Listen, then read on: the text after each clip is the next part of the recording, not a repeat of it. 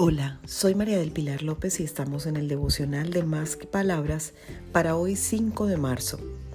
No te culpes, avanza. Te recomiendo leer Romanos 12:2.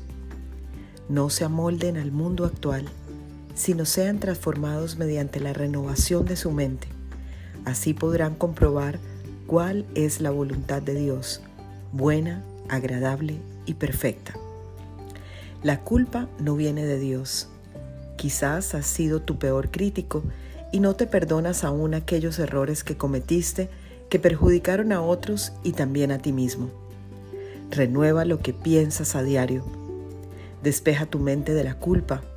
Pide perdón a quienes ofendiste, al Señor y dale la espalda a esas equivocaciones. Deja atrás los errores y sigue adelante. El Señor se encargará de darte nuevos tiempos. Feliz día para todos, para que conversemos más que palabras.